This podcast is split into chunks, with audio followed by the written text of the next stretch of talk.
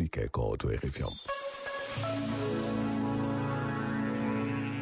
Não é fácil acreditar naquilo que não se vê. Quantas vezes não precisamos de tocar, de sentir e ver para falarmos sobre pessoas e sentimentos? Mas o que se passa com milhões de crentes em todo o mundo é um testemunho de fé alicerçado na pessoa de Jesus, aquele cuja morte e ressurreição celebramos no domingo passado.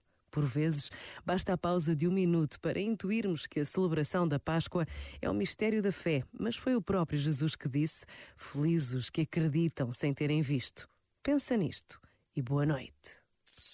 Este momento está disponível em podcast no site e na app da RFM. RFM.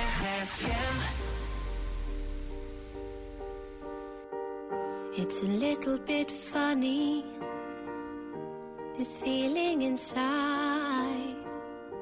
I'm not one of those who can easily hide. I don't have much money, but boy, if I did, I'd buy a big house where we both could live. So excuse me for getting, but these things I do. You see, I've forgotten if they're green or they're blue. Anyway, the thing is, what I really mean. Yours are the sweetest eyes I've ever seen.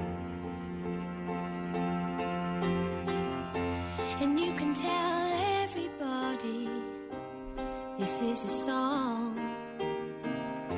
It may be quite simple, but now that it's done.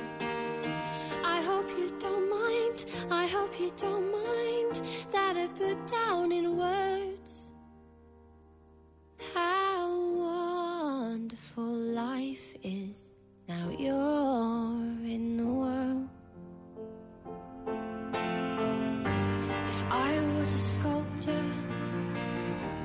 then again, no, or a girl who makes potions in a traveling show. I know it's not much, but it's the best I can do. My gift is my song, and this one's for you.